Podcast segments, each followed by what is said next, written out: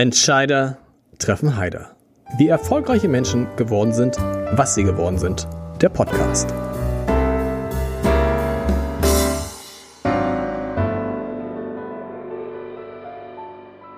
Dieser Podcast wird präsentiert vom Haspa Private Banking für Unternehmerinnen und Unternehmer. Wir stimmen Privat- und Firmenvermögen perfekt ab. Denn die erfolgreiche Entwicklung von Privat- und Firmenvermögen lässt sich nicht getrennt voneinander planen. Unsere Beraterinnen und Berater bieten Ihnen in engem Zusammenspiel eine ausgezeichnete Betreuung und ein umfassendes Verständnis Ihrer Bedürfnisse mit Lösungen, die so individuell sind wie Ihr Fingerabdruck. Vereinbaren Sie ein persönliches Gespräch auf haspa.de slash pb. Herzlich willkommen. Mein Name ist Lars Heider und Männer brauchen Intimität sagt mein heutiger Gast, in einem bestimmten Bereich. Und Männer kaufen Mode bei Bedarf, Frauen, wenn sie traurig oder glücklich sind. Und da Frauen ja immer traurig oder glücklich sind, klingt das danach, dass Frauen immer Mode kaufen. Über all das möchte ich heute sprechen und freue mich sehr. Schon wieder jemand, der wie ich Lars heißt. Das ist immer schon ein gutes Signal.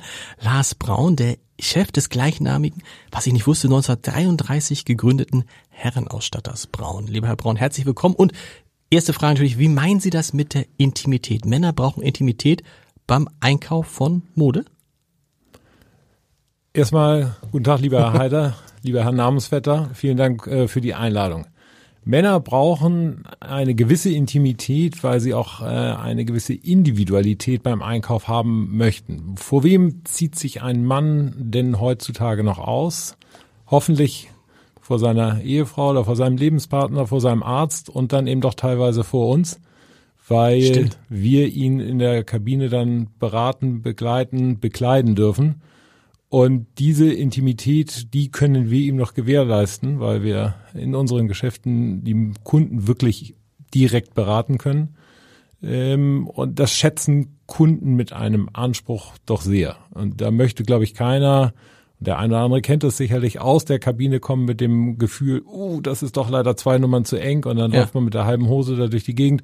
Das will man nicht. Aber wie machen Sie das? Ich kenne das auch noch, wenn ich dann in der Kabine sitze und dann irgendwie eine Verkäufer oder Verkäufer, kann ich mal kurz gucken und mach dann so, guck dann so um die Ecke. Es ist ja so, wenn man eine Hose anzieht und stellt fest, ich habe gesagt 33 und es ist 33, die Hose geht aber nicht zu. Es ist ja ein total peinlicher Moment. Wie nimmt man das dem Mann? Naja. Dieses Gefühl, uff. Äh, ich, ich sage dann immer gerne, ist es wirklich 33? Ich sage dann immer, das ist nur eine Orientierungshilfe für uns Mitarbeiter im Verkauf oder für die Mitarbeiter okay. im Verkauf, dass wir wissen, dass die 34er größer sein soll als die 33er und die 32er kleiner sein soll als mhm. die 33er. Das kann man sehr charmant umgehen. Es ist auch, für solche Dinge gibt es keinen Verhaltenskodex. Das ist sehr individuell. Der eine Kunde wünscht es so, den anderen Kunden kennt man schon ewig und da geht der Mitarbeiter mit in die Kabine gefühlt. Also das ist so extrem unterschiedlich zu behandeln. Aber mit einem gewissen Charme und mit einem gewissen Witz kriegt man das, glaube ich, nein, kriegt man es gut über die Bühne. Stimmt es, dass Sie die Männer, die Ihr Geschäft betreten, mehr oder weniger so schnell wie möglich an die Hand nehmen wollen? Sehr unterschiedlich. Mhm. Äh, hängt von dem ab, was sie suchen, ob sie bummelnd unterwegs sind. Ähm, der eine möchte halt so abgeholt werden und der andere möchte so abgeholt werden. Der äh, gefühlt gestresste Geschäftsmann der innerhalb von zehn Minuten drei Anzüge kaufen möchte, der möchte sofort äh, zwei Leute um sich haben, die sollen Manndeckung spielen mhm. und dann soll auch direkt jemand aus dem Atelier kommen, um das zack, zack abzustecken und dann ist er auch in einer Viertelstunde draußen. Der Tourist, der am Wochenende mit seiner Ehefrau flaniert durch die Hamburger Innenstadt, ja, der möchte in Ruhe erstmal gucken und im besten Fall erstmal einen Kaffee vielleicht sogar noch. Und das trinken. erkennt ein Verkäufer schon. Also wenn jemand reinkommt, können Sie schon sagen, der will schnell, der will viel, der will nur gucken, der wird mehr kaufen, der wird weniger kaufen? also das sind ja zwei Fragen. Das mhm. eine ist das Taxieren, was mhm. ganz schwierig ist heutzutage. Ähm, sie wissen gar nicht, wie dick das Portemonnaie sein kann von Menschen, die so oder so aussehen. Also da zu pauschalieren, wahnsinnig schwer. Ich würde sagen, mit einer 80-prozentigen Trefferquote kann man absehen, ob jemand das zackig haben möchte oder auch, äh, ob der extrem langatmig ist. Und spätestens nach fünf Minuten weiß man, wohin die Reise geht. Sonst macht man einen falschen Job. Der Mann Stimmt das? Ich schieß mal von mir auf andere. Ähm, wenn ich Mode, äh, Klamotten einkaufen gehe, dann mache ich das nicht oft, aber dann viel. Ist das typisch? Ja. Warum eigentlich? Die, wir haben kein, haben wir, wir Männer haben irgendwie keinen Spaß am Klamotten kaufen irgendwie. Es gibt, Es gibt welche, es gibt also tendenziell ist es, der Mann wird ja generell etwas Ja. hedonistischer. Äh, Der Mann hat mehr Spaß daran, sich äh, in Ruhe damit zu beschäftigen und sich auch mit neuen Schultern und neuen Passformen und mit der Mode zu Mhm. beschäftigen. Also ähm, ich will mal sagen, der Bedarf möchte schnell gedeckt werden und er braucht dann schnell seine drei Pullover und seine drei Jeans. ein Jahr Ruhe, so? Ist So das- genau, zumindest für die Saison. Ich Ja. brauche mal was für die Saison. Männer, die Spaß an schönen Dingen haben, äh, beschäftigen sich damit und bleiben dann auch etwas länger und genießen das auch. Und das sind dann auch äh, Kunden, die durchaus einmal im Monat kommen und sich immer mal wieder neu inspirieren lassen, sich immer mal wieder was Neues kaufen. Das erleben wir auch im Online-Geschäft, was ja äh, nicht unerheblich ist Genau. bei uns. Äh, wie häufig Kunden bestellen und dann eben nicht auch zurückschicken, sondern behalten, was ja ein Zeichen dafür ist, dass sie es selber brauchen. Das ist interessant. Wie oft, ich hätte immer so den Eindruck, ja, auch ich bestelle jetzt öfter mal online. Ähm, ich habe immer den Eindruck, ich bestelle, dann kommen zehn Hosen, dann schicke ich aber acht zurück. Das ist nicht so bei Ihnen? Nee, also das, die Retourenquote wäre für uns tödlich, um Okay. es direkt zu sagen. Ähm, nein, wir haben natürlich mit Retouren zu kämpfen, Klar. klar, völlig logisch. Aber aufgrund dessen, dass wir stationär wissen, wie ein Produkt funktioniert, Ja. wie es passt, können wir es im Text entsprechend besser beschreiben. Ich will jetzt nicht sagen perfekt, aber wir können es besser beschreiben. Und wir können zudem im Customer Service, wenn ein Kunde vier verschiedene Hosen in vier unterschiedlichen Passformen bestellt, dann nehmen wir Kontakt mit ihm im Vorfeld auf und sagen, Freundchen, können wir dir helfen? Ja. Oder denn jede Retour nervt ja auch am Ende des Tages den Kunden. Ja. So. Und äh, um auf diese Art und Weise das Retourenaufkommen nach unten zu fahren, versuchen wir dort mehr Service zu bieten. Das heißt, wie viel, wenn Sie von, von 100 Prozent der Dinge, die Sie ausschicken, wie viel kriegen Sie zurück? Ja, da ist eine 3 vom Komma äh, im End-30er-Bereich. Aber das ist ganz gut, weil sonst ist so eher ist so für- 50, 50 Prozent so in dem Bereich, ne? Bei anderen. Das ist für Mode gut, um nicht zu sagen, das ist sehr, Sehr gut. gut. Ähm, aber es liegt halt auch daran, dass Sie da anrufen und sagen, so, guck mal, wir können noch mal nachbessern. es liegt an einem besonderen Vorab-Service Ja. und ich glaube eben auch, es liegt an einem noch tieferen Produkt-Know-how, weil wir eben in der Kabine bei dem einen oder anderen Kunden sehen, das fällt so und so aus und diesen Feedback, den wir sozusagen aus dem Verkauf haben, können wir direkt an den Customer Service weiterleiten und wie ein guter Mitarbeiter dem Kunden auch schon mal zwei oder drei Hosen eventuell mitgibt, nimmt er ja auch nicht alle drei, aber hat er ja schon so einen gewissen Sense dafür und das probieren wir halt online auch zu spielen. Wie war das online, der Anteil am Umsatz Ihres Unternehmens online vor 2020 und heute? Das wird sich wesentlich verändert haben. Ha, Die Hamburger Kaufleute wieder. Ja, also das habe ich Sie irgendwo schon gelesen, wie viel Sie da hatten? Nee, sagen Sie nicht. Sagen Sie nicht. So sagen Sie nicht. Finde ich gut. Ähm, aber online ist wichtig, ja. Online ist Wichtig, extrem extrem. wichtig Ja. und äh, wir machen Sagen wir, auch, fragen, fragen, fragen wir mal so. Wir sind über 50 Prozent online. Okay, echt? Oh, wow. Waren wir aber schon vor der Krise. Okay. Und das heißt, sie sind dann auch, weil ja die, die Mode, Mode, was heißt die Modefirmen, die Modehändler sind von der Krise stark betroffen worden. Die einen, die anderen nicht. About You hatte ein so gutes Ergebnis, ähm, dass sie am Ende dann jetzt an die Börse gegangen sind. Trotz Krise sind sie dadurch auch gut über die Krise gekommen, weil sie halt äh, diese, dieses zweite Standbein schon ausgebaut hatten? Ja, also das hat uns natürlich wahnsinnig geholfen. Völlig, völlig klar. Also alles andere wäre äh, nicht gut gewesen. Wir wollen über die, aber ich will viel mehr über Mode sprechen. Ich habe so viele Fragen zum Thema Mode, wenn ich sie schon mal da habe. Äh, Die, die, kommen die Männer, die kommen immer noch mit Frauen? Also ist die Frau immer dabei? Das würde mich jetzt, also interessanterweise habe ich immer den Eindruck bei meiner Frau, dass sie mehr Spaß hat, mit mir einkaufen zu gehen, also als ich mit mir alleine. Auch da gibt es einen extremen Wandel. Okay. Ähm, es wird viel mit dem Partner, will ich mal sagen, äh, geshoppt. Dieses alte Bild früher, sie kommt vor ihm die Treppe rauf und sagt, wir brauchen eine Hose. Ja. Ähm, das nimmt Gott sei Dank ein bisschen ab. Ähm, Männer kaufen gerne mit ihrem Lebenspartner oder mit ihrer Frau, Mann, Mann, wie auch immer. ja. Äh, haben Spaß daran, aber es gibt auch einige, die sagen, ich kauf alleine und äh, hab dann meine Ruhe und lass mich mal in Ruhe verwöhnen und hab dann kein Gesabbel da links und rechts. Äh, also gibt es Sonne und solche. Bei Ihnen, die Mitarbeiter sind Männer, sind Frauen, sind beides? Die Männer sind Frauen, sind beides. Okay, ähm, ist nicht, ist, spielt keine Rolle? Also, das ist ja so, ich finde, das ist so, so eine Frage, also als Mann jetzt, man, zum Beispiel, wenn man zum Friseur geht, finde ich, spielt schon eine Rolle, ob es ein Mann oder eine Frau ist. Für mich.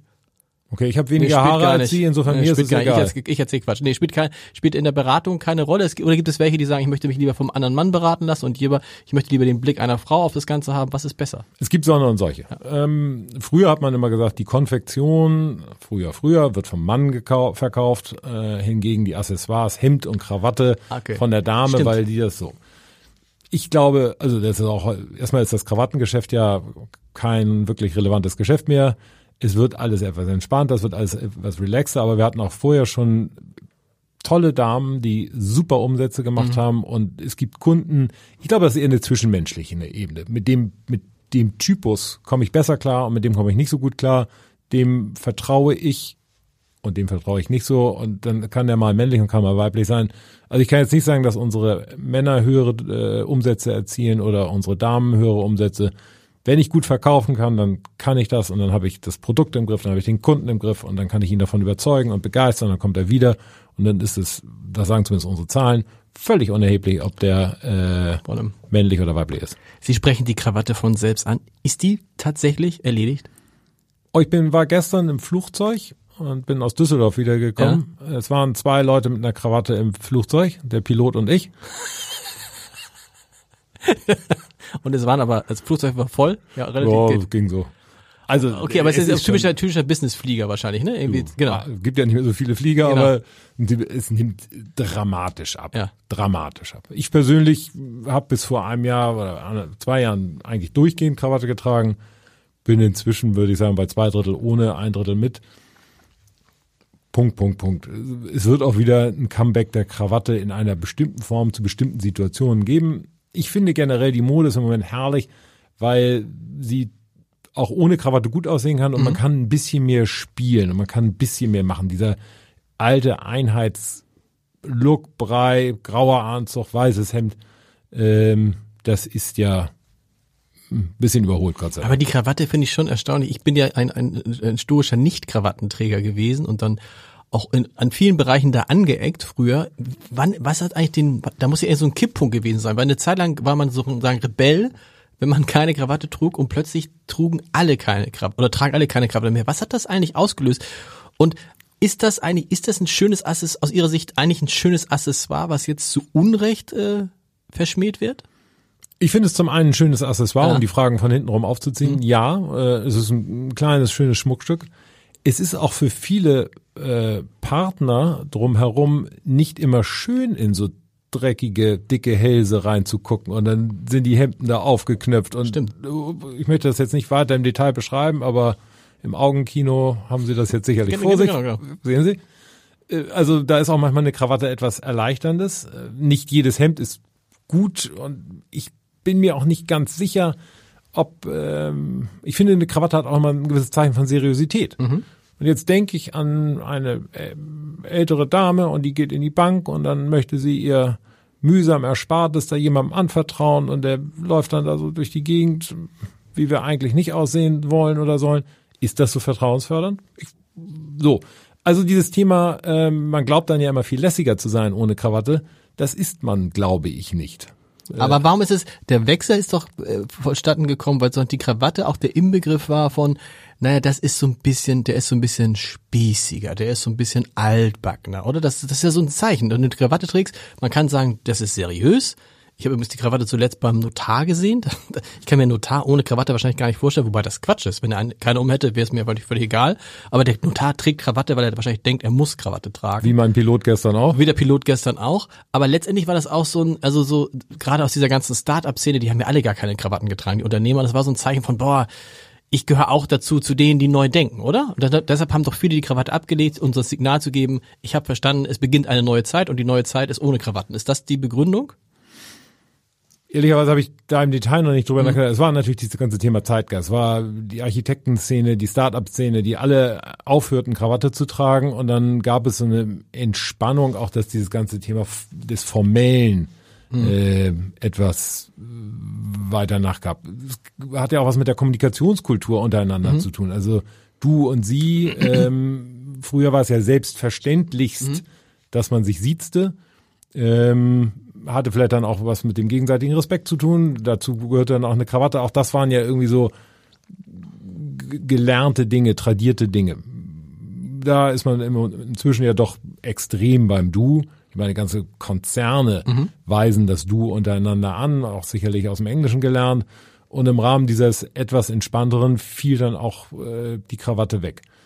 Ich finde, jeder muss das für sich selber beantworten. Einige sehen super aus mit Krawatte, viele sehen noch viel besser aus ohne Krawatte.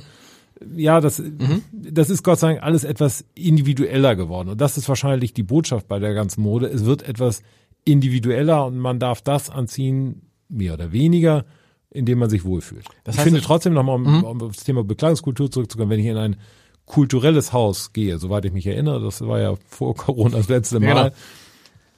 Wenn die Herren dann da abends im schönen Anzug sitzen und äh, weiß ich nicht in der Staatsoper eine Premiere sehen, dann ist das auch immer wieder ein, ein tolles Bild. Für Sie als Händler spielt diese Krawattenfrage natürlich noch eine andere Rolle, weil Sie müssen sich entscheiden, verkaufe ich die noch im großen Stil? Haben Sie Ihr Angebot an Krawatten reduziert? Ja, Ja. dramatisch. Okay. Also ich könnte da Tausende von Krawatten hinlegen. Ja. Am Ende der Saison habe ich dann noch 995 davon. Ja. Also insofern Ist, ja, okay, das heißt, Sie haben nur noch eine kleine, wie viel, wie viel kleine Auswahl noch? ja, also wirklich überschaubarst. Ist es vorstellbar, dass es irgendwann einen Hernerstotter Braun gibt, wo es gar keine Krawatten mehr gibt? Ja, ist vorstellbar. Nur es gibt ja schon den Herrenausstatter gar nicht mehr. Wir heißen ja Braun Hamburg. Okay. Ähm, Aber Herrenausstatter Braun, so kennt es jeder. in Hamburg, ja. In Hamburg, ja. Ja, aber Thema Online, Ja, ja, genau. Internationalisierung Ja, genau. und so weiter und so fort. Ähm, den gibt es ja. Also klar, wir werden irgendwie immer Krawatten haben und zeigen und pflegen immer. Was ist schon in dieser Zeit immer, aber sehr wahrscheinlich. Aber die Auswahl ist halt deutlich beschränkter oder eingeschränkter, als sie noch war. Wir reden über die, über die Mode, der Männermode und da habe ich festgestellt, also erst verschwanden die Krawatten, dann sagte, was in diesem Podcast, ich weiß nicht, Matthias Döpfner, der Vorstandsvorsitzende von Axel Springer, sagte, ja, also Krawatten ist das eine, aber ich trage auch gar keine Hemden mehr. er trägt jetzt nur noch so T-Shirts, so. Und jetzt stelle ich fest, wenn ich so gucke, wie so die, die, die tollen, die stylischen Unternehmer aussehen, die tragen Pulli, Hemd, Turnschuh. Ist das jetzt so, geht es, geht jetzt sozusagen, ist, droht dem Anzug eine ähnliche Entwicklung wie der Krawatte? Ich glaube, dem Anzug droht ein schönes Comeback. Okay. Ähm, also erstmal, da sind wir auch wieder bei dem Thema Kultur, finde ich ein, ein T-Shirt schick unterm Anzug, aber ein Hemd hat ja auch seine Existenzberechtigung. Thema Hygiene, Kragenschmutz, auch da können wir uns die weiteren Details ja überlegen, wie es denn dann aussieht.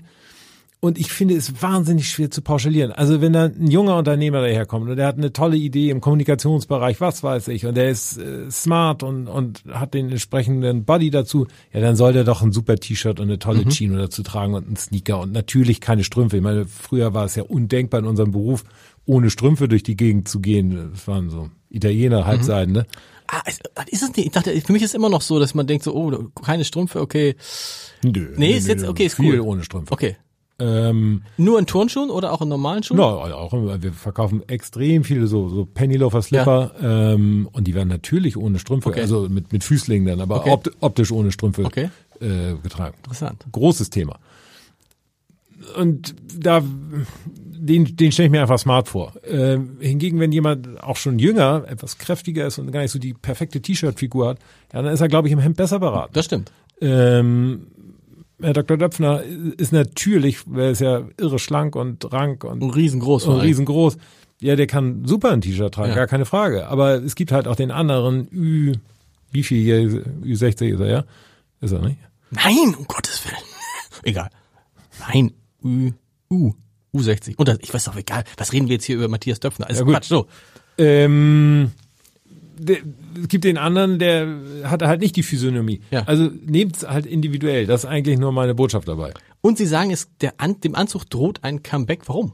Weil ich auch junge Leute wieder sehe und erlebe, die sagen, ich will mich wieder ein bisschen differenzieren. Ich will mich aus dieser Masse der T-Shirt tragenden, äh, laut plakativen Sweatshirt-Generation will ich mich abheben und möchte mal wieder, wieder einen, einen schönen Anzug leisten und ziehe den dann auch mit Freude an. Ein Anzug heißt ja nicht, dass es unbequem ist. Ein Nee, Anzug, genau. Überhaupt nicht. Anzug bei Ihnen kostet im Schnitt? Was kostet, äh, also von, von ja, bis. von bis, Äh, okay. Sie, kriegen bei uns einen Anzug für natürlich für 600 Euro. Ja. Äh, Sie kriegen aber auch einen Anzug für 6000 Euro. Okay. Das sind aber alles Anzüge von der Stange. Nein. Oder können Sie, machen Sie auch Wir maßgeschneidert? machen noch Maß. Maßgeschneidert, okay. Ja, Maßkonfektion. Nicht? Maßkon- also okay. wir haben nicht den Schneider äh, mit drei Anproben und äh, viermal mit irgendwelchen Heftfädeln. Wir äh, sagen, okay, Sie brauchen einen Sakko, der muss im Rücken drei Zentimeter länger Mhm. und am Zeniten zwei Zentimeter weiter und dann hätten Sie gerne das Futter, das ist nicht rot, sondern grün. Dann kriegen Sie das innerhalb von, je nachdem, wann die Italiener meinen, Ferien zu machen, äh, im Normalfall vier bis sechs Wochen. Es gibt Leute, die kaufen sich Anzüge für 6000 Euro. Das gibt es. Ist das nicht Wahnsinn? Weil ich meine, dann kleckerst du einmal mit dem Rotwein oder mit dem Kaffee und dann ist der, hat der Anzug irgendwie einen Fleck. Dann muss er in die Reinigung. Du musst in die Reinigung. Ja. Rechne, aber was, ist ein Anzug mit, also, das ist ja so eine Grundsatzfrage bei all diesen Geschmacksgeschichten. Äh, Ist ein Wein, der 20 Euro äh, ähm, kostet, so viel schlechter als ein Wein, der 200 Euro kostet? Ist ein Anzug, der 6000 Euro kostet, rein vom Material her dann auch so viel besser als einer, der 600 kostet? Ja, dazwischen liegt schon das Meer. Gehen Sie zur Uhr. Ich meine, eine Swatch zeigt Ihnen die Uhrzeit genauso Ja. an wie die 100.000 Euro Uhr. Nun hat die eine etwas andere Nachhaltigkeit. Ja. Aber es hat ja auch etwas mit persönlichem Luxus zu tun. Und wenn ich mir das leisten kann und leisten möchte und ich finde es schön, etwas zu tragen, was, was sich anschmiegt, ähm, was hier im Brustbereich nicht verklebt ist, äh, was also atmet, wo Sie nicht schwitzen, wo Sie ein angenehmes Gefühl haben, was toll einfach sitzt, was, was für ein Luxus ist das. Und Sie tragen es am dichtesten Absolut. au- auf der Haut. Also Hemd natürlich noch dichter. Und beim Hemd gibt es ja auch einen äh, Unterschied bei uns im Sortiment zwischen 150 und 400 Euro. Ähm, aber das habe ich den ganzen Tag am Hals oder auf dem Körper. Ja, ist doch schön, wenn das was Tolles ist. Aber es ist ja doch irre. Wie lange hält so ein Anzug? Weil irgendwann, äh, auch ein 6000 Euro Anzug hält ja nicht 10, 15 Jahre, oder doch? Das hängt von ihren Nahrungsgewohnheiten an. Also wenn sie 10 Kilo drauflegen, dann kann der teuerste Anzug da nicht Das stimmt. Das hängt davon ab, wie sie ihn pflegen, wie häufig sie ihn tragen. Also man muss jetzt nicht glauben, dass man einen teuren Anzug auch entsprechend länger tragen kann. Aber wenn sie sich ein Auto kaufen, was teurer ist, kann es ja auch nicht auf einmal 400.000 Kilometer Das stimmt. fahren, während das andere nur 100.000 Das Kilometer fährt. So. Das ist einfach so eine Form von, wie fühle ich mich, wie, wie verwöhne ich mich? In der, ja, und, Und das ist das schönste, die schönste Form des Understatements. der Anzug. Ja, Weil man auch, man, gut, man sieht dem Anzug ja nicht an, dass er, ich könnte jetzt ihren Anzug, ich wüsste jetzt nicht, was ihr Anzug gekostet hat. Ich habe jetzt Angst, dass der 6000 Euro gekostet hat. Hat er aber nicht. Aber, aber man sieht es dem Anzug nicht an. So, und das ist doch etwas, ein Kaschmirpullover ist doch das, das ist ein schöner Kaschmirpullover. Da hab ich, verwöhne ich mich, streichel mich den ganzen Tag und Aber so sind, aber so sind die Menschen nicht. Nehmen wir nochmal das Stichwort Wein. Auch da ist ja so, das fügst du dir, das ist ja nicht nur an deinem Körper, das ist in deinem Körper. Und trotzdem gibt der Deutsche im Schnitt, was glauben Sie für eine Flasche Wein aus? Im Schnitt Im Schnitt äh, sicherlich unter 10 Euro. 3,09 Euro. Wenn man weiß, dass so ein Korken schon 60, 70, 80 Cent kostet, aber so, wie ist es mit Mode? Was ist, sind die Menschen in, in den Jahren bereit gewesen, mehr für Mode auszugeben und spielt zum Beispiel dieser ganze Bereich Bio eigentlich bei Mode eine Rolle? Also fragen die Leute, wie ist das bearbeitet? Wie viel Chemie steckt da drin? Wo kommt das her? Also stark, stark wachsend ist diese Nachfrage. Mhm. Äh, wir versuchen oder wir werden jetzt auch unsere gesamten Versandmaterialien komplett auf recycled, äh, also we, go green. Mhm.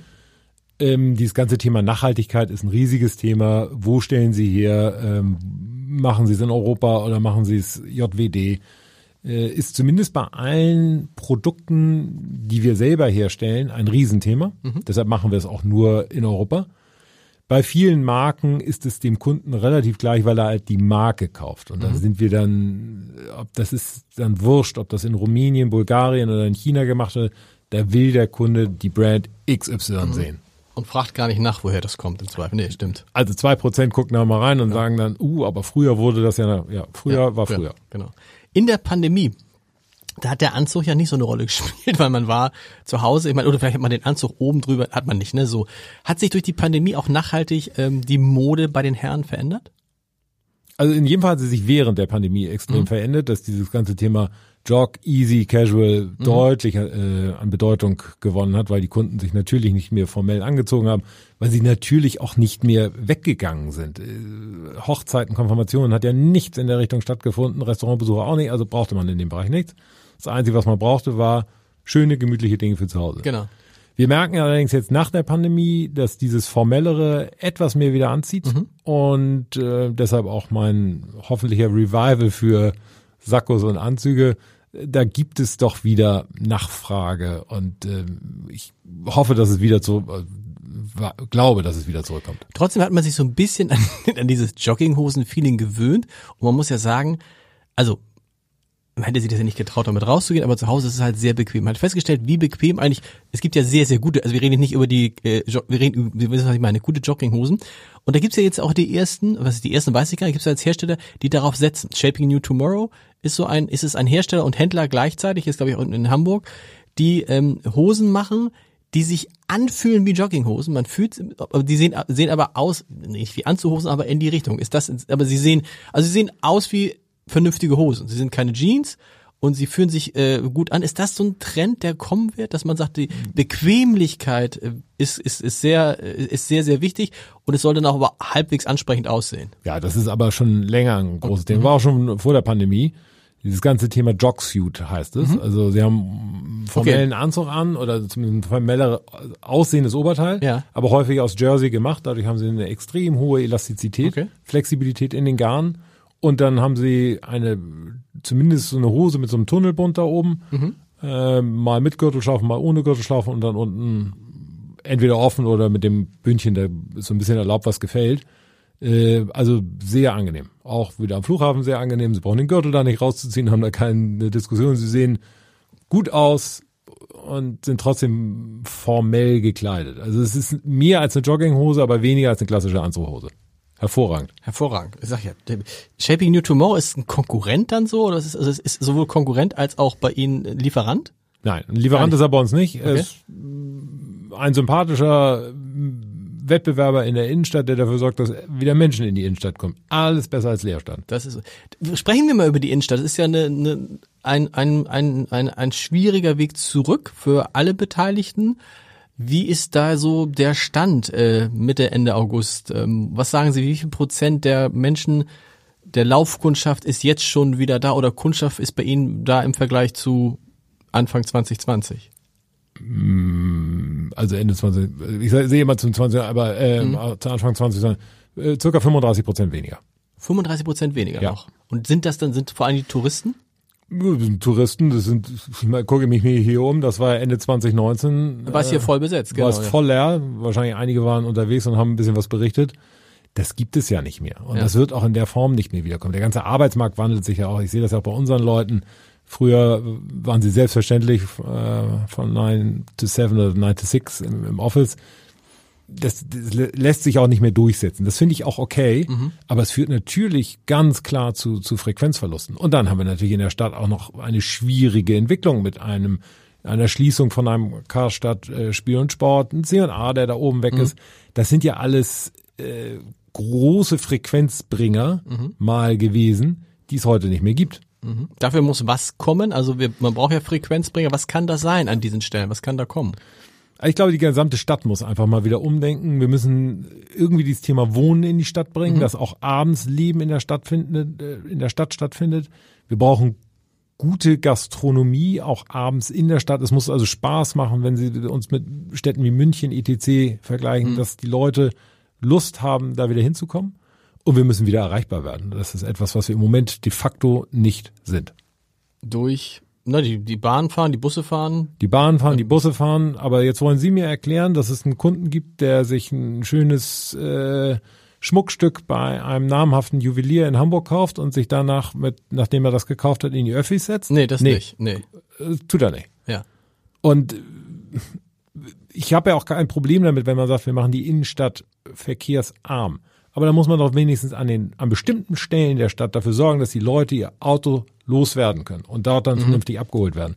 Und das schaffen wir in Hamburg leider nicht. Ist für Sie auch ein Nachteil, wenn Leute sich bei Ihnen schöne Klamotten kaufen, schöne Kleidung kaufen, dass die dann ungern damit dann im, im, im Fünfer sitzen und dann, keine Ahnung, ja, in irgendeiner S-Bahn? Wir schicken es Ihnen dann nach Hause. Also, okay.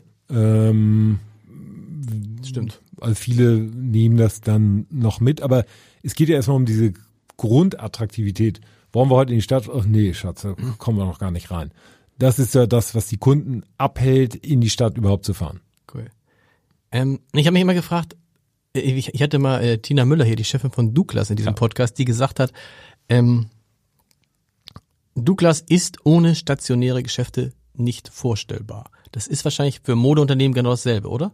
Das ist für uns völlig richtig. Wir fragen uns natürlich auch immer wieder in der Strategie, wie viel Handel brauchen wir noch in der Stadt? Ähm, insbesondere von dem Hintergrund des extrem wachsenden, erfolgreich mhm. wachsenden Onlinehandels. Wir brauchen zumindest einen signifikanten Punkt in der Innenstadt. Warum, warum, eigentlich? Um, um, zu sagen, wir sind, wir sind da und auch um diese Erfahrung zu machen, von denen Sie gesprochen haben? Genau. Wir wollen die Erfahrung machen. Wir ja, wollen okay. eine Visitenkarte sein. Wir wollen auch für, brauchen auch für Marken eine gewisse Begehrlichkeit. Okay. Die Begehrlichkeit kriegen sie online nur bedingt, weil sie da austauschbarer sind. Ist nie ganz austauschbar, aber austauschbarer. Den stationären Handel, den, den können wir spielen, den beherrschen wir. Ob man ihn künftig noch in der Größe braucht, das ist sicherlich sehr, sehr, sehr fraglich. Mhm. Ich habe mich auch gefragt, weil beim Mode ist es ja so, eigentlich ist es ja angenehm, sich die Sachen nach Hause schicken zu lassen und sich diese Intimität, die man zu Hause sowieso hat, da kann man, dann stellt man sich vor den Spiegel, dann zeigt man es den Kindern, dann zeigt man es der Frau. Eigentlich ist es eine ideale, ideale Art, äh, ähm, sich das, äh, sich Klamotten auszusuchen. Andererseits stört mich dann natürlich dieses ewige Hin- und Hergeschicke. Oh, und sie sehen auch nicht zwingend immer sehr gut aus. Also es gibt ja auch, deshalb ja. versuchen wir ja zu beraten, ja. dass man dem Kunden sagt, pass mal auf, das ist in Ordnung, aber ich habe da was Besseres für mhm. Sie, ich habe da was Neueres für Sie. Mhm. Und es geht dann natürlich extrem, hängt es von den Produktgruppen ab, die Sie kaufen. Wenn Sie, also eine gute Beratung im Anzug findet zu Hause nicht statt. Okay. Das, das kriegen wir auch nicht abgebildet. Da gibt es auch bis heute kein einziges Online-Modell, was das in irgendeiner Form perfekt schafft. Mhm. Das gibt es für Wiederholungstäter, wenn man weiß, ich habe immer bei Fabrikant XY das Modell 2135, dann funktioniert das. Mhm. Aber das ist ja auch nicht Mode, das ist ja Ersatzteil kaufen.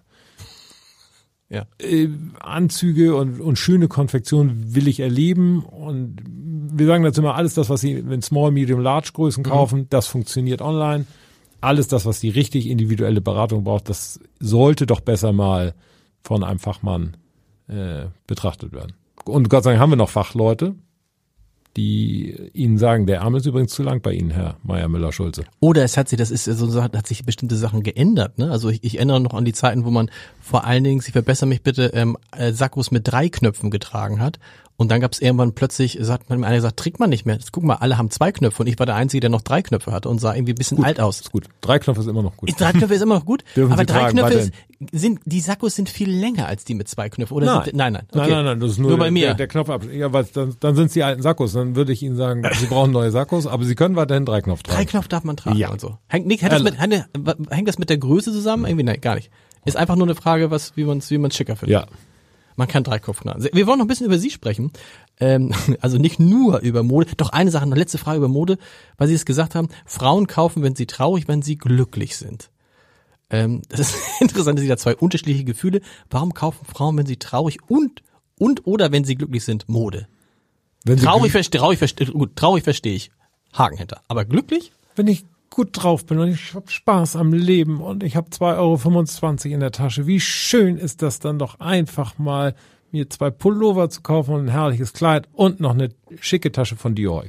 Was weiß ich von wem. Wir reden so viel immer über Gleichberechtigung und so, aber da stellt sich die Gleichberechtigung nicht ein. Ne? Männer, werden Männer jemals so gern und mit so einem mit so einem Werf? Ich habe das gestern mit, mit, mit, meinem, mit, meinem Patenkind, das dann Shop war und boah, und zeigte mir, guck mal, das und das und das habe ich mir äh, fast 14 Jahre alt gekauft und so. Das erlebe ich bei meinem Patensohn gar nicht. Oh, ein paar Sneaker gekauft und so, aber wird das jemals, wird sich das jemals angleichen? Doch, das glaube ich. Ja? Also zumindest äh, holen die Männer Gott sei Dank auf. Also, ähm, also auch mit dieser Belohnungsstruktur. Ne? Also ich belohne mich für etwas, indem ich einkaufe. Und ich steigere mein Glück dadurch, also es gibt ja tatsächlich Menschen, die werden glücklicher, wenn sie wenn sie einkaufen. Wenn ja. sie was Schönes für sich kaufen, dann fühlen sie sich wohl. Ja. Doch was Tolles. Ist ja toll, aber ist bei Männern ja bisher immer so, weil die ja so rational eher an die Sachen rangehen, außer bei Autos, ähm, war das, war das ja nicht so. Also sie glauben, das wird tatsächlich auch der Mann wird eines, wenn er traurig ist, wird er ja, shoppen, also er ist, schon, er ist schon schwer auf der Aufholjagd. Okay. Und äh, auch da gibt es ja auch weiterhin Frauen, die sagen, mir geht's super, aber ich brauche nichts.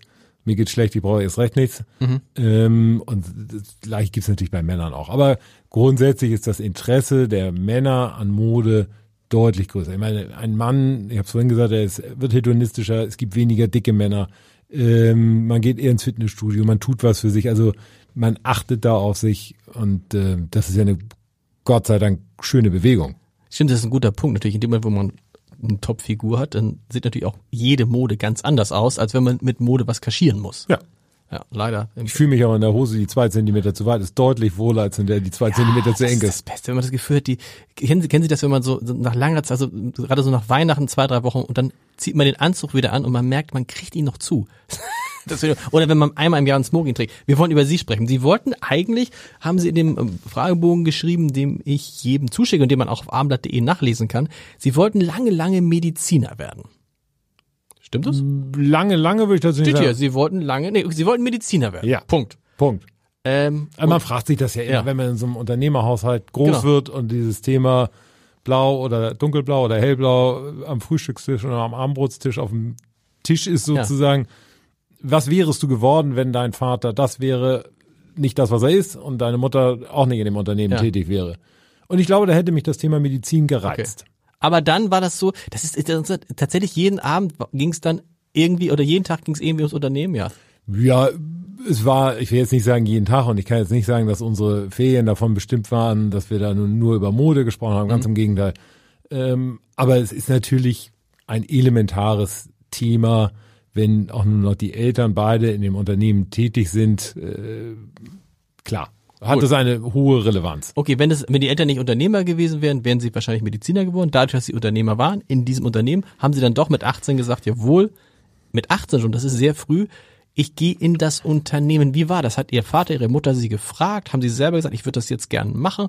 Weil mit 18 waren sie ja wahrscheinlich gerade mal, noch, noch nicht, waren sie mit der Schule fertig? Ja, ich habe mit 18 Abitur geschrieben, und bin dann unerwartet ausgemustert worden. Das gab's Ah. ja damals noch.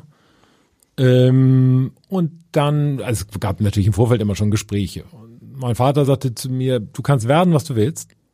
Ich kann dir eins sagen, du kriegst von mir die mit Abstand beste Ausbildung, die du haben möchtest. Aber an deinem 30. Geburtstag äh, fällt der letzte Scheck. Bis dahin kannst du machen, was du willst. So, und ähm, ich fand das irgendwie gut, was wir da machen und das machte mir Spaß, hatte einen Sinn für Mode und so zeichnete sich das dann ab, dass ich die Reise antrete. Mit 18 war ihnen das schon klar. Ich hatte ja immer noch ein Fallback, also ich Ja. konnte ja mal sagen, wenn es mir überhaupt gar keinen Spaß macht, dann mache ich was anderes. Aber mich hat immer fasziniert, mit schönen Dingen zu, zu, zu tun zu haben. Also ja so, dass wir schöne Stoffe verkaufen und auch einkaufen, selbst gestalten zu können, kreativ mal zu sein, aber auch sich mal leider mit irgendwelchen Zahlenkolonnen zu beschäftigen, mit Menschen zu tun zu haben. Das fand ich irgendwie alles gut. Wie ist es heute zu Hause? Sie haben zwei Töchter, richtig? Vier. Vier. Wieso stehen hier bei mir nur zwei? Ich habe zwei weggelassen. Vier Töchter. Und dann wird auch zu Hause natürlich über das Unternehmen mal gesprochen, so wie früher. Weniger. Weniger. Weniger. Bei vier Töchtern, ich bin ja Einzelkind, habe ich auch entsprechend weniger zu sagen, brauche ich noch nicht zu erklären. Aber, und ist denn schon, machen die sich auch schon Gedanken? Also haben, sagen sie denen auch so wie, wie ihr Vater, pass mal auf, ich unterstütze euch. Ab 30 fällt der letzte Scheck, finde ich einen guten Satz.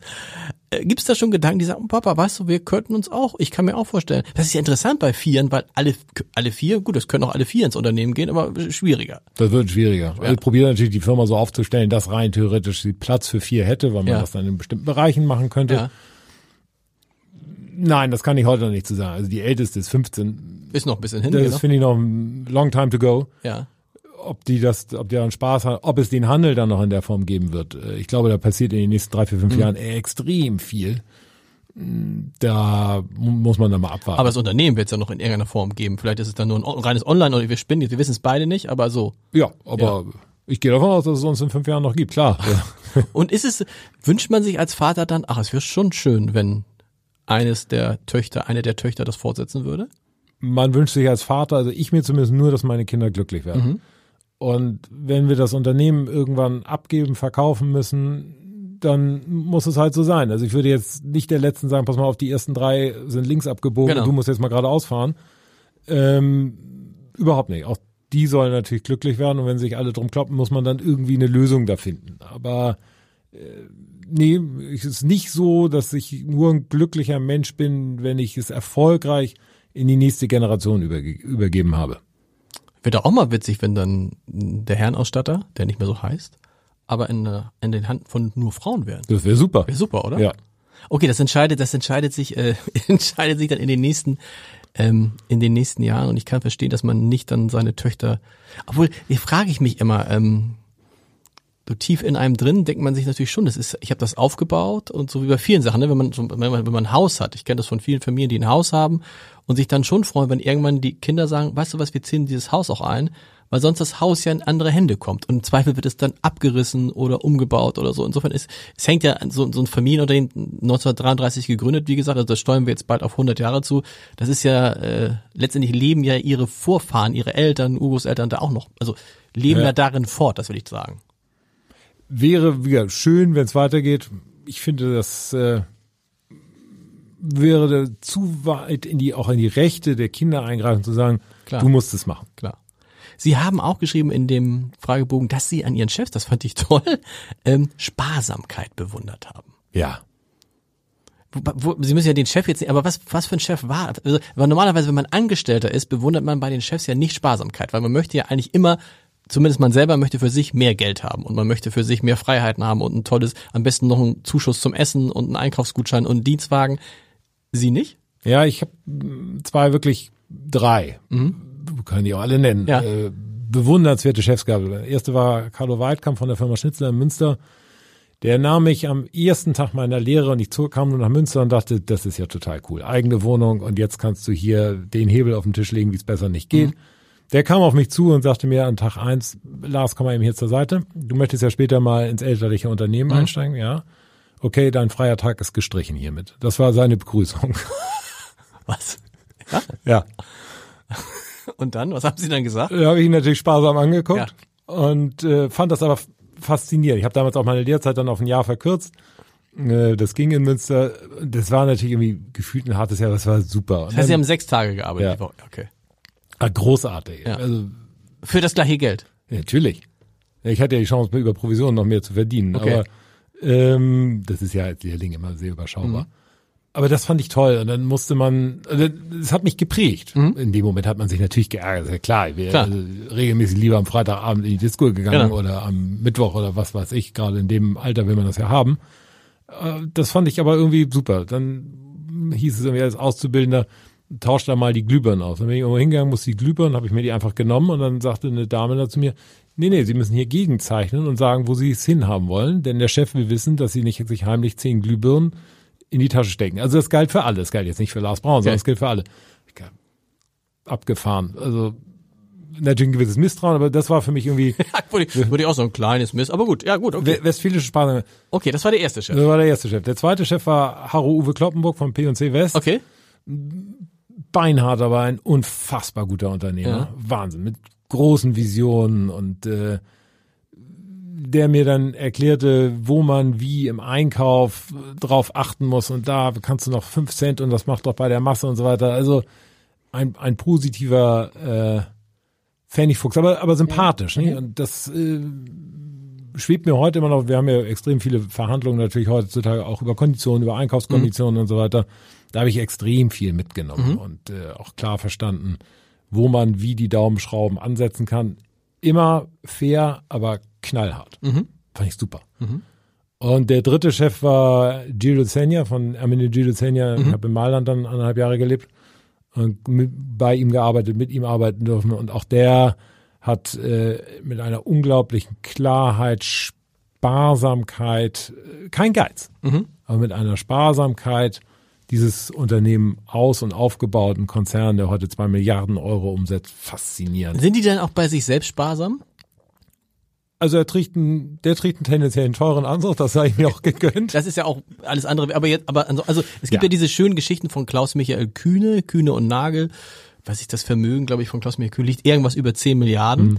So, der aber irgendwie 14 Jahre denselben Dienstwagen hatte und den auch seine Mitarbeiter und engsten Mitarbeiter nicht dazu bringen konnten, ähm, zum Beispiel First Class oder Business Class zu fliegen, sondern der flog immer ganz normal in der Touristenklasse und saß dann auch irgendwie, als es Air Berlin noch gab, in irgendwelchen Air Berlin Fliegern und ähm, hat das extrem vorgelegt, dass Haben von Behalten kommt. Ja.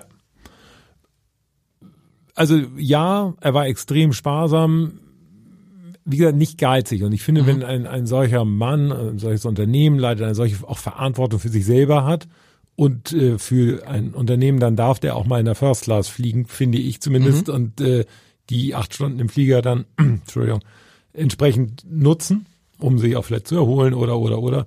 Ähm, Aber er war, ohne Frage, hatte der einen ganz normalen Dienstwagen und ähm, war alles very normal. Sparsam, das ist sehr gut. Vielleicht noch zwei, zwei Fragen zum Schluss. Ähm, die eine, ähm, Sie haben es eben angesprochen, Provision. Das ist ja, wenn man einkauft, ist es ja so, dass die immer, wenn man diesen, diesen, diesen Preiszettel abnimmt, dann schreiben die da irgendeine Nummer drauf oder kleben was drauf. Also es ist schon relevant, wie viel, also ich komme in, ich, ich suche mir selber was aus, ich komme irgendwo rein, suche mir selber Schuhe aus, nehme die Schuhe, dann muss ich es ja irgendjemand sagen, kann ich das bezahlen, dann kriegt derjenige dafür auch die Provision, auch wenn er mich gar nicht beraten hat. Das ist für die, ist das ein relevanter Bestandteil ihres Gehalts, was sie an Provision kriegen? Nicht unrelevant. Je Okay. besser sie es anstellen, desto besser machen, desto Ja. mehr bekommen sie auch. Das, was Sie da gerade spielen oder erwähnt haben, ist das Thema Raumdeckung. Wir spielen halt noch Manndeckung. Und Okay. bei der Manndeckung ist schon derjenige dabei und berät sie. Ich würde mal sagen, bei einem von 10.000 Fällen ist das so, dass der Kunde reinkommt und sagt, ich hätte gern das Sweatshirt, Dankeschön, auf Wiedersehen. Okay, ist ganz selten. Okay. Dann soll er dann auch sein Aber, Nummerchen prozen, da aber prozentual, wenn man sagt, irgendwie, also wie viel macht das Fixgehalt eines Verkäufers, einer Verkäuferin aus, wie viel die, kann die Provision ausmachen? Das kann in die, bei Spitzen zu 25, 30 Prozent Ah, okay, hochrauschen. cool. Wenn die sich richtig pfiffig anstellen. Ja.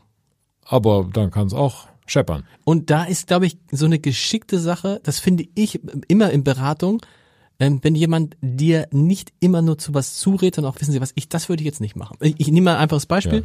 Ähm, ähm, wir, wir, ich wollte mir neu Fliesen aussuchen äh, fürs Badezimmer und dann hat die Fliesenverkäuferin gesagt, wissen Sie was, ich würde nicht in dieses Badezimmer würde ich keine Fliesen machen. Wo ich dachte, hä, was verrätst du mir denn? Du musst doch Fliesen verkaufen. Nee, aber es sieht blöd aus. Ich würde da irgendwie Parkett oder so reinlegen und so. Aber mein Vertrauen zu ihr war ab dem Moment extrem hoch. Also, dass dieses, ne, sagen, auch zu sagen, wissen Sie was, dieses würde ich, was sagt man dann? Das steht Ihnen nicht, kann man ja nicht sagen. So man muss sagen, ich würde da Das verkaufe ich Ihnen nicht. nicht, genau, okay, sowas, genau. So ganz plump sagen. Suchen Ja. Sie einen anderen, der Ihnen das verkauft. Ich verkaufe Ihnen das nicht. Das ich hätte aber Satz, ne, genau. stattdessen den gelben Pullover für Sie. Stimmt, das ist ein guter Satz, das verkaufe ich Ihnen nicht. Aber man kann ja, wenn derjenige sagt, ich will's aber, Dann will das haben, aber dann hat man zumindest im Vorfeld klar gesagt, also Sie hätten ja auch zu Ihrer Fliesenverkäuferin sagen können, also Ist mir egal, genau, stimmt. ich habe eine Holzallergie, Ja. ähm, ich möchte jetzt Fliesen haben. Punkt. das verkaufe ich Ihnen nicht. Wenn Sie einen Mann sehen, worauf achten Sie zuerst? Ach, ich gucke immer noch gerne in Gesichter. Okay. Und dann aber so, das ist aber früher dieses Ding, dass man sagt, ist eigentlich egal, was du anders, Hauptsache das ist gute Schuhe, ist Quatsch, ne? Ja, also das gibt's ja auch heute schon sehr teure Schuhe, die alles andere als hübsch sind. Ähm, darauf ist auch kein Verlass mehr. Ich finde, es muss irgendwie ein stimmiges Gesamtbild sein. Ja. Ich freue mich immer, wenn ich keine Markensammler sehe. Also wenn das dann so plakativ hier alles irgendwie draufsteht. Also finde ich, Ja. ist nicht schön. Die Leute sollten sich bitte nicht verkleiden. Also man muss ja jetzt auch nicht glauben, da sind wir bei dem Thema von vorhin, dass jeder Trend für jeden Menschen gut geschaffen ist. Ich finde so eine Gesamterscheinung. Früher gab es noch den Händedruck, den ich extrem wichtig fand. Den gibt's ja im Moment leider nicht mehr.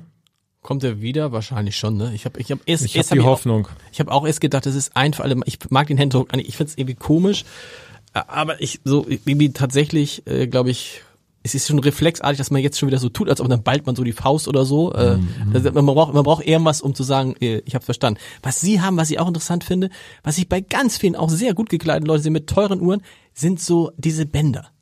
Also sie haben auch so ein Band wahrscheinlich von irgendeiner Tochter geschenkt gekriegt oder so. Ja. Also ist aber irgendwie, das tragen ganz viele gerade.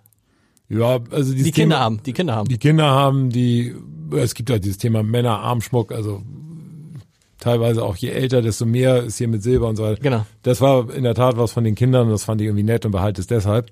Und ansonsten finde ich, hat ein Mann nicht so wahnsinnig viele Sachen, mit denen er sich wirklich schmücken Nee. kann. Eine Brille, ein Ehering, äh, eine schöne Uhr und vielleicht mal einen Manschettenknopf und das war's ja schon.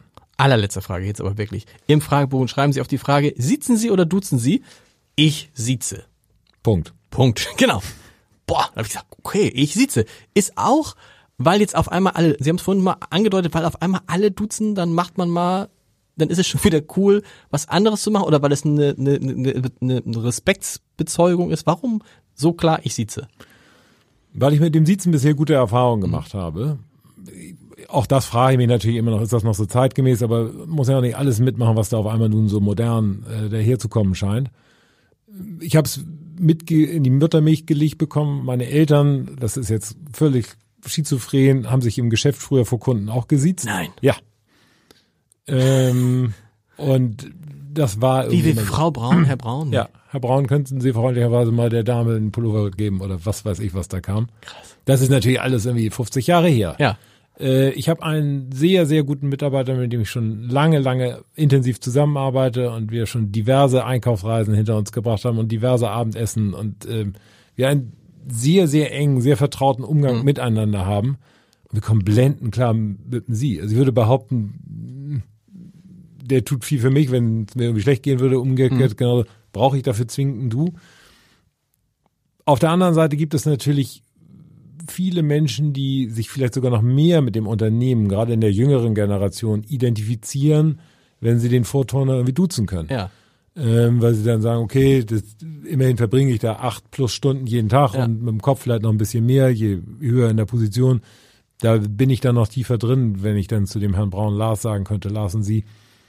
Also im Moment ist es bei mir noch ein klares Sie, weil ich bisher gute, gute Gefühle dabei habe, so.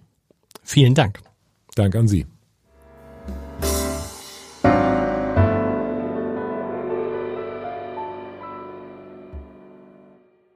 Weitere Podcasts vom Hamburger Abendblatt finden Sie auf abendblatt.de slash podcast.